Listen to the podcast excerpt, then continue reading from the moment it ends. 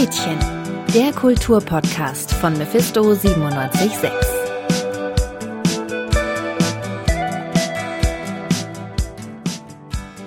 Bonjour, aujourd'hui on parle du sujet de l'interprétation. Ahoj, dnes mluvíme o tlumocení. Hi, idei tela um Turkney. Привет! Сегодня мы будем говорить от тема перевода. Olá, hoje falamos sobre interpretação. Gamajabat, dres blab arakot tarjimno bazir. Hallo, wir schwatzen mir über das Thema Dolmetsch. Hello, today we are speaking about interpretation. Goedendag. Vandaag we praten over tolken. Ja, vielleicht habt ihr es sogar schon verstanden. Falls nicht, erkläre ich euch kurz, worum es heute geht. Ich bin Leni und wir sprechen heute über das Thema Dolmetschen. In der Europäischen Union sprechen 83 Millionen Menschen Deutsch als Muttersprache. Deutschland zählt zu einem der größten Einwanderungsländer und wird so auch immer wieder durch verschiedene Kulturen und Sprachen geprägt. Wenn ich aber zum Beispiel hier in Leipzig unterwegs bin, nehme ich viel mehr Sprachen wahr. Beim Einkaufen oder Spazieren höre ich auch Türkisch, Arabisch, Vietnamesisch oder Englisch. Doch wie kann man Sprachbarrieren überwinden, wenn sich verschiedensprachige Menschen versammeln und miteinander kommunizieren wollen? Bei Veranstaltungen kann man zum Beispiel DolmetscherInnen engagieren. Allerdings ist für diese Leistung nicht immer das nötige Geld oder die Kapazität da. Ein spannendes Motiv verfolgt das Kollektiv Enterprise. Lalo und Robert sind seit mehreren Jahren Teil der Gruppe und dolmetschen regelmäßig auf Veranstaltungen oder Pläne. Hier stellt Lalo ihre Arbeit kurz vor. Wir sind ein aktivistisches Dolmetschkollektiv. Wir versuchen Veranstaltungen da zu verdolmetschen, wo kein Geld für eine professionelle Verdolmetschung da ist. Und wir versuchen damit Kollektive und Organisationen und Gruppen mit einem politischen, herrschaftskritischen Anspruch zu unterstützen und ihnen die Sprachmittlung abzunehmen. Wir wollen auf Sprachbarrieren aufmerksam machen und diese verringern. Wir wollen Personen, die sonst nicht sprechen können und nicht gehört werden, ermöglichen, gehört zu werden und partizipieren zu können. Und das in den Sprachen, die sie am liebsten sprechen und in denen sie sich am besten ausdrucken können. Und wir wollen diese Arbeit möglichst sichtbar machen. Doch wie genau sieht diese Arbeit aus?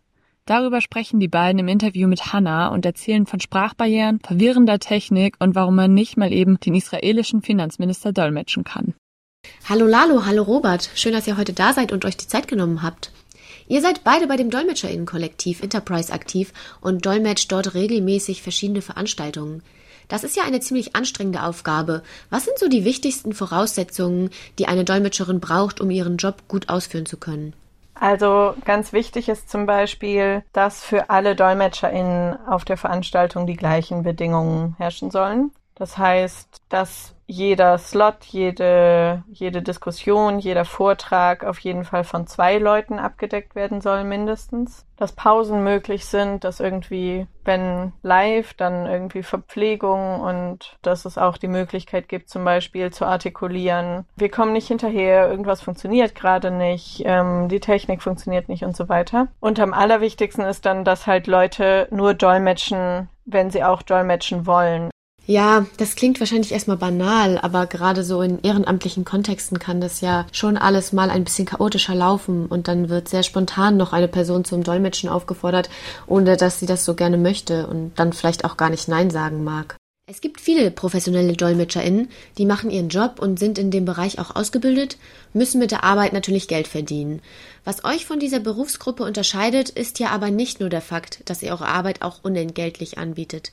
Genau, ich glaube generell ist zu dem Punkt auch einfach fürs Verständnis wichtig, dass wir als Dolmetschkollektiv ungefähr genauso viel Sensibilisierungsarbeit für Sprachbarrieren und Sprachen an sich ähm, machen und Organisationsarbeit für Verdolmetschungen, als dass wir selbst dolmetschen. Also wir sind nicht quasi nur DolmetscherInnen, die angefragt werden, sich dann da hinsetzen und zwei Stunden dolmetschen und wieder gehen, sondern viel der Arbeit, die wir tun, sind auch einfach Koordinationsgespräche, irgendwie Aufklärungsgespräche, einfach über Spracharbeit, über Sprachhindernisse, Sprachmöglichkeiten, Sprachaktivismus.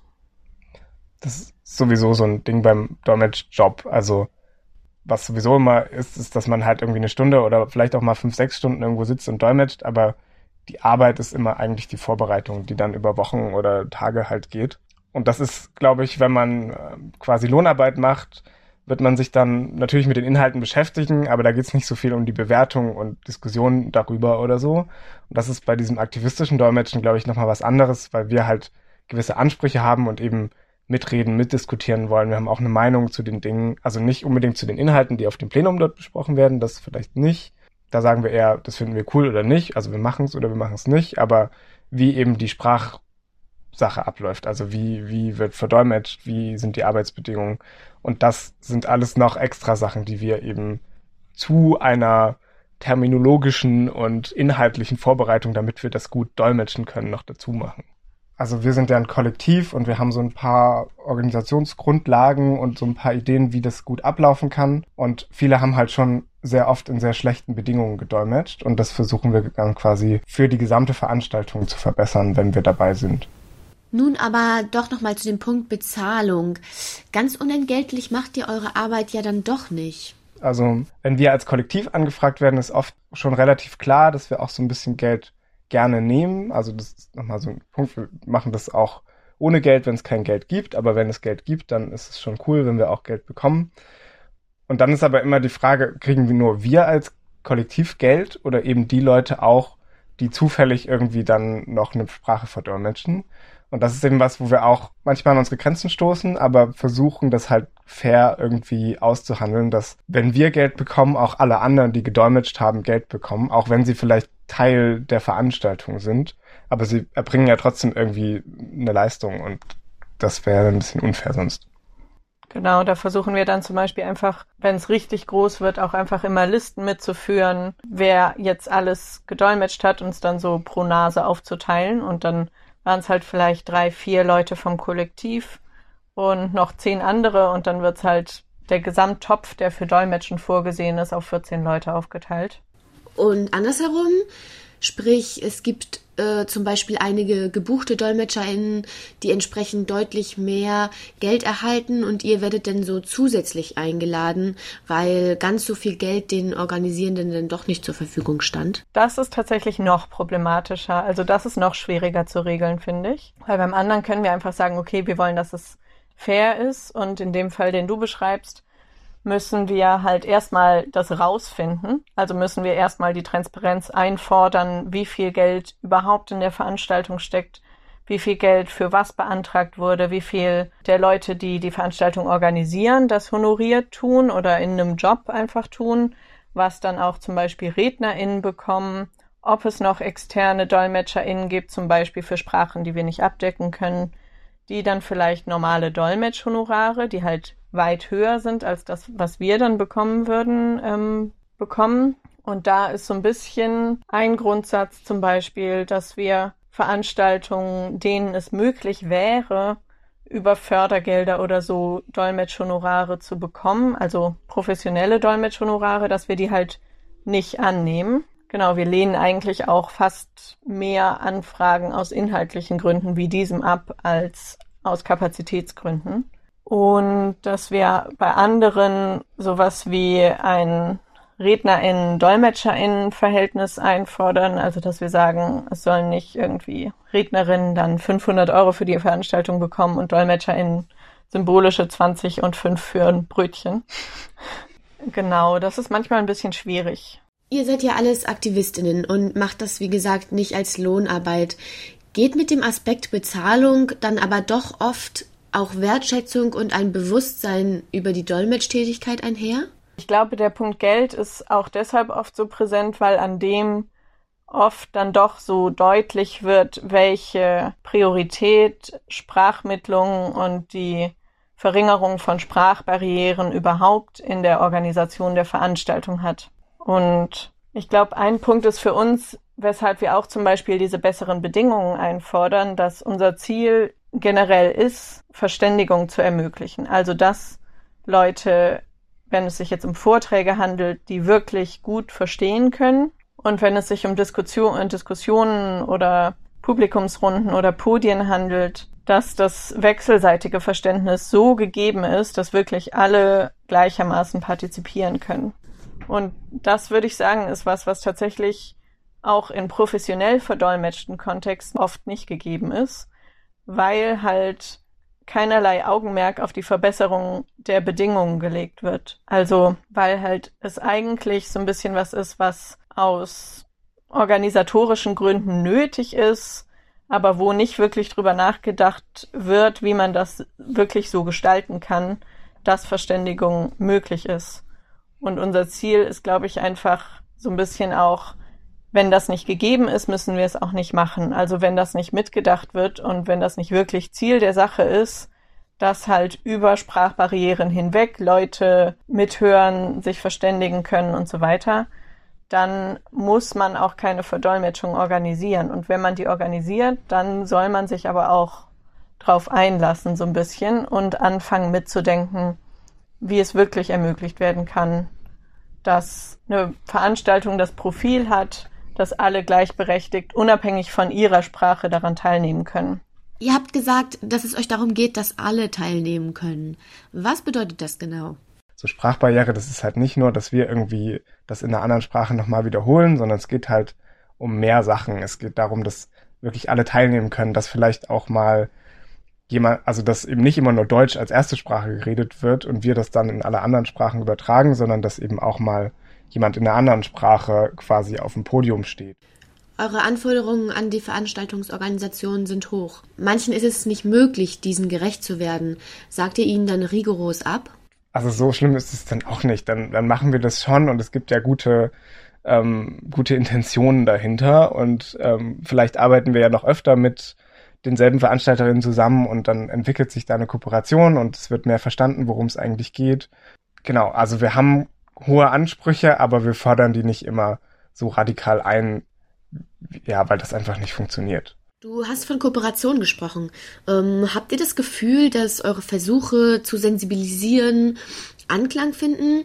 Also, dass eure Arbeit inzwischen mehr Wertschätzung und Anerkennung erfährt? Voll. Also gerade wenn das passiert, was Robert gerade meinte, dass halt ähm, wir mehrfach angefragt werden und dann so ein bisschen auch Teil von einem Konzept werden, ist es so, dass wir meistens trotzdem nervig sind und halt irgendwie anstrengend. Es ist ein anstrengendes Thema für eine Organisation, aber dass es halt viel selbstständiger und selbstverständlicher mitgedacht wird. Und ich würde sagen, was da auch eine ganz große Rolle spielt, ist eben, dass wir als Kollektiv organisiert sind und uns gegenseitig diese Grundsätze immer wieder klar machen und sehr viel darüber diskutieren, was ist möglich, was wollen wir, was, wo müssen wir Kompromisse machen. Und ich glaube, das ist eben der große Unterschied zu ähm, Veranstaltungen, suchen irgendjemand, es finden Einzelpersonen, die sowieso vielleicht dort unterwegs sind und die das dann irgendwie machen. Oder sie treffen halt auf Leute wie uns, die irgendwie so eine sehr gefestigte Meinung, also die ist nicht unumstößlich, aber die ist sehr viel diskutiert und sehr viel durchdacht. Und dann können wir halt sehr viel Meinung dazugeben und sagen, so und so machen wir es oder wir machen es halt nicht oder wir müssen einen Kompromiss finden. Aber es, dieses kollektive Diskutieren und diese Erfahrungen führen halt dazu, dass man nicht mehr so oft in Situationen reinläuft, wo man merkt, irgendwie ist das gerade totaler Quatsch, was ich hier mache. Es kann niemand der Veranstaltung folgen, der oder die nicht Deutsch redet. Also warum sitze ich hier und streng mich irgendwie drei Stunden mega an? Und das passiert uns auch immer noch, aber nicht mehr so oft. Und das tut uns, glaube ich, auch gut. Und ich glaube, dadurch, dass dann auch oft ermöglicht wird, dass tatsächlich mehrsprachige oder nicht deutschsprachige Leute auch in der Organisation von einer Veranstaltung beteiligt sind, wächst auch intern dann das Bewusstsein über Sprachbarrieren. Das ist auch ganz nett. Habt ihr ein gutes Beispiel für eine gelungene Kooperation, bei der ihr das Gefühl habt, dass ihr inzwischen ein eingespieltes Team seid und Dolmetschung so mitgedacht wird, wie ihr euch das auch vorstellt? Also mit Welcome United zum Beispiel machen wir schon ziemlich lange so, also arbeiten wir so ziemlich lange für die Bundeskoordinationstreffen oder wie sie das nennen. Also so, wenn sich quasi alle deutschlandweit zusammensetzen und irgendwie Sachen versuchen zu organisieren. Genau, und das, das ist so ein bisschen so ein Beispiel, wo es am Anfang super chaotisch lief.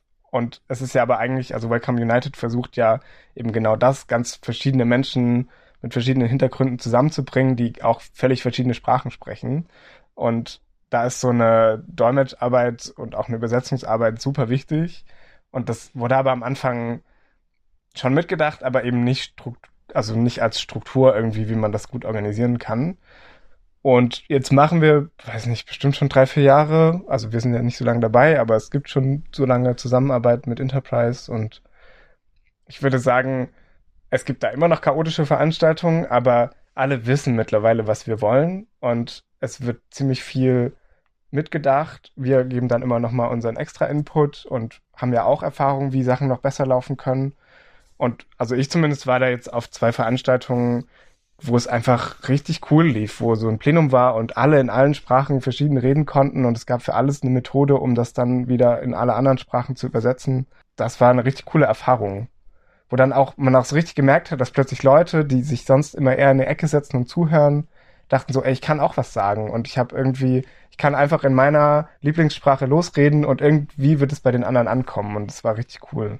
Und was mir jetzt noch eingefallen ist, das ist nämlich der witzige Punkt, also sobald das gut läuft und sobald es alle mitgedacht haben und es eine gute Organisation gibt, ist es auch wieder richtig gut, wenn die Verdolmetschung in den Hintergrund gerät und einfach es einfach funktioniert und alle in ihrer Sprache reden können. Dann ist es auch voll okay für uns, wenn wenn das am Ende keiner so richtig auf dem Schirm hat, dass das passiert ist. Also natürlich ist es trotzdem cool, wenn irgendwie Leute dankbar sind, aber wir wollen nicht immer im Vordergrund stehen, wir wollen nur die Möglichkeit haben und mitreden können. Und Verdolmetschung an sich kann auch gerne sehr unauffällig in einem Plenum oder in einem Vortrag sein. Das ist dann das Idealding, glaube ich.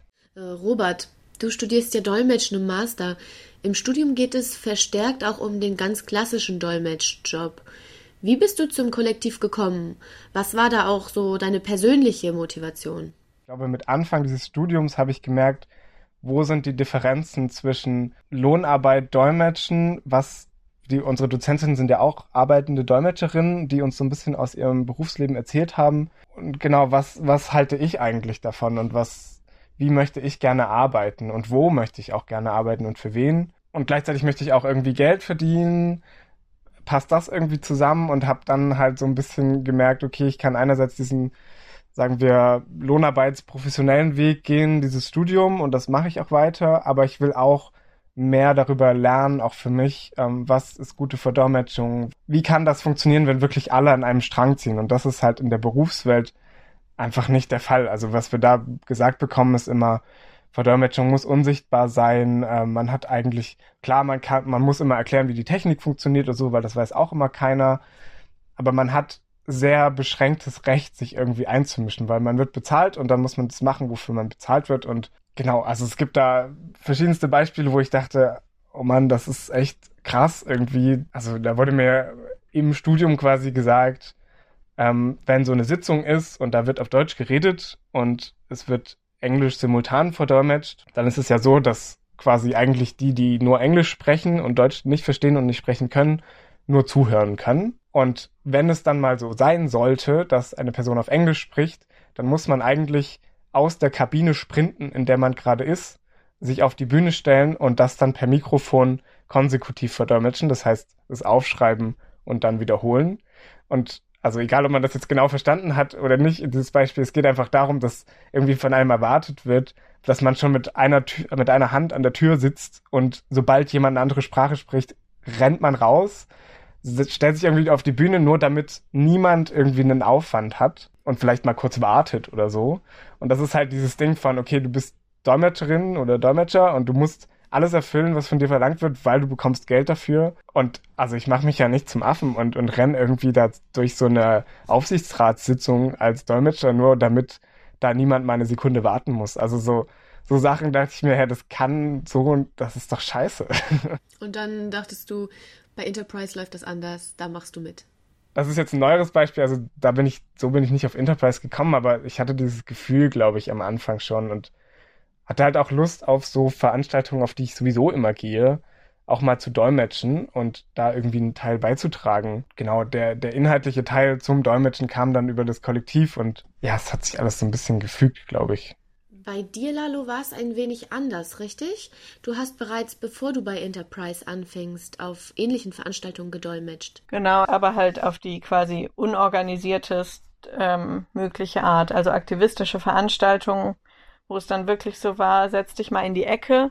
Und dann habe ich halt zwei Stunden simultan geflüstert und weiß nicht, wie viel davon dann im Endeffekt angekommen ist und genau, hatte einfach irgendwie den Eindruck, okay, das kann so laufen. Mir ist, glaube ich, gar nicht so sehr selber aufgefallen, wie viel besser das eigentlich laufen könnte und mir ist natürlich dann schon aufgefallen, dass zum Beispiel keine Pausen da waren, dass nicht wirklich die Möglichkeit war, wenn von den Leuten, für die ich gedolmetscht habe, Nachfragen da waren, dafür eine Pause einzufragen oder wenn es dann am Ende eine, eine Diskussion gab, die wirklich auch beiderseitig zu verdolmetschen oder so. Irgendwann gab es dann zum Beispiel den Moment, wo mich irgendeine universitätsnahe äh, studentische Organisation gefragt hat, ob ich nicht im Audimax vor was weiß ich wie viel hundert Leuten allein simultan den israelischen Finanzminister zu irgendeinem hochkomplexen Thema verdolmetschen will.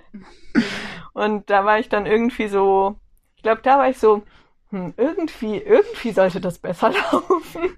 Das habe ich dann auch nicht gemacht. Und Enterprise kanntest du ja bereits aus deiner aktivistischen Arbeit heraus. Genau, also dann gab es irgendwann 2016, glaube ich, Workshop von Enterprise, an dem ich teilgenommen habe, wo es darum ging, wie man als Veranstaltungsorganisation Verdolmetschung besser an, einbindet, also das, was ich jetzt die ganze Zeit Leuten erzähle.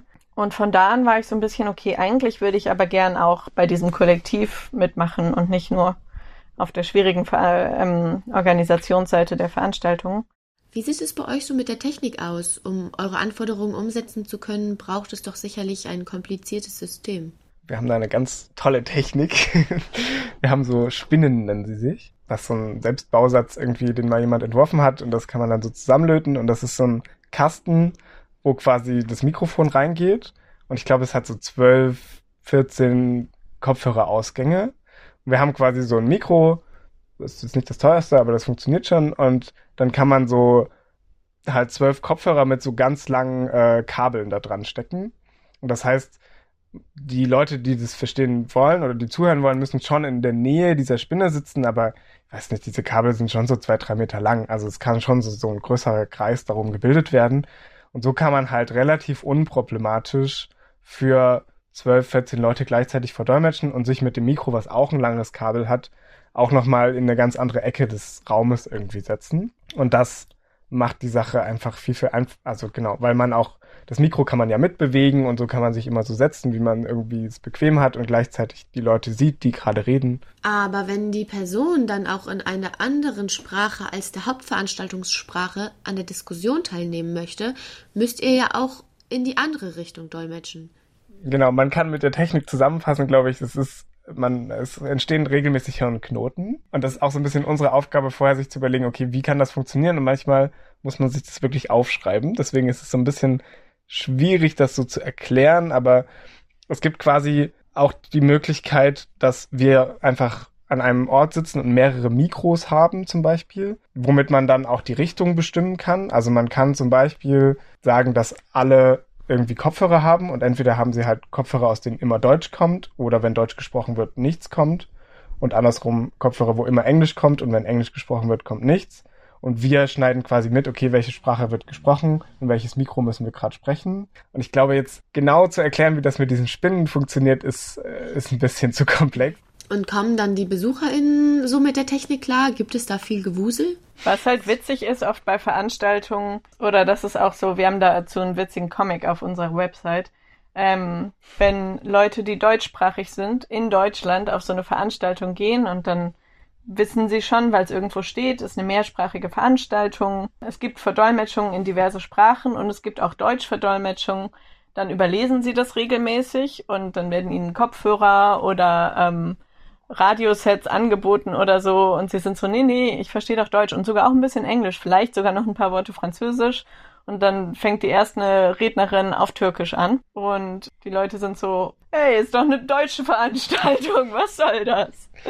Ich glaube, wichtig ist halt auch zu verstehen, dass wir auch auf den Kontexten dolmetschen oder dass es verstärkt auftritt in Kontexten, wo wir dolmetschen, dass Deutsch innerhalb Deutschlands nicht mehr die Hauptveranstaltungssprache ist. Seit Ausbruch der Pandemie finden jetzt ja die meisten Veranstaltungen online statt. So viel verändert hat sich auf den ersten Blick nicht. Ihr dolmetscht nun einfach über eine Online-Plattform, während ihr vor eurem eigenen Computer sitzt. Oft wird diese Entwicklung als Chance betrachtet, weil über das Internet räumliche Distanzen überwunden werden können. Wie schätzt ihr den Einfluss der Pandemie ein, vor allem auch in Bezug auf die Umsetzbarkeit eurer emanzipatorischen Ansätze? Genau, also beim Dolmetschen jetzt seit der Pandemie also werden so einige ähm, Barrieren sichtbarer und unsichtbarer. Es können jetzt zum Beispiel Leute auf Podien sitzen und Vorträge halten, die nie ein Visum bekommen hätten und hier teilnehmen an Festivals oder Veranstaltungen, Konferenzen.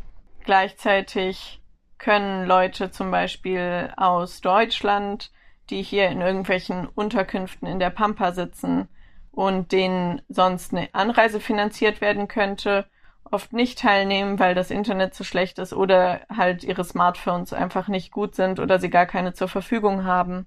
Ihr habt im Vorgespräch schon erzählt, dass ihr immer sehr selbstkritisch mit euch seid und es irgendwie selten Momente gibt, in denen ihr euch denkt, ja, wow, das habe ich jetzt echt gut gemacht.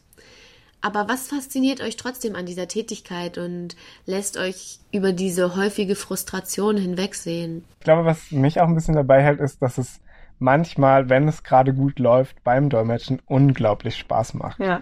Es fühlt sich einfach total cool an, so wie so eine Übertragungsmaschine zu sein, die so auf alles eine Antwort hat und so richtig im Fluss ist.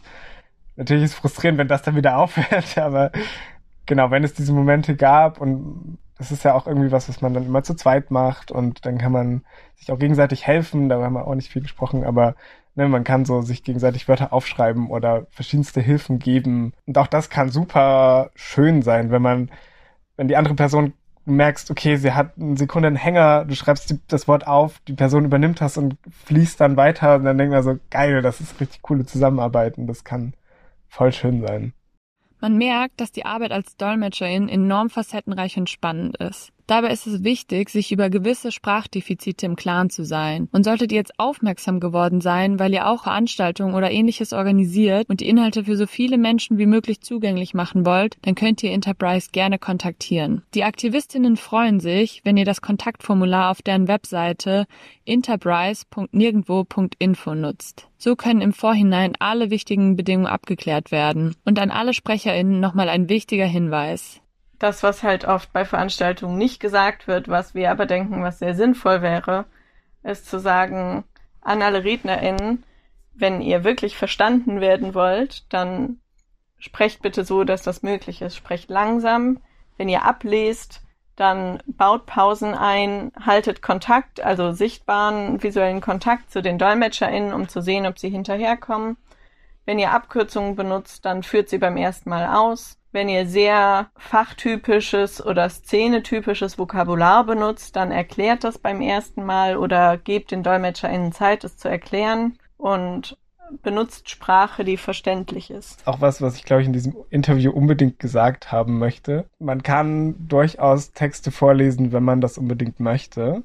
Aber wenn die verdolmetscht werden, muss einem unbedingt bewusst sein, dass ein vorgelesener Text was ganz anderes ist, als was frei gesprochen ist. Also der ist von der Informationsdichte her viel krasser und auch viel komplizierter oder halt besser formuliert, was aber dazu führt, dass es zum Verdolmetschen extrem schwierig ist.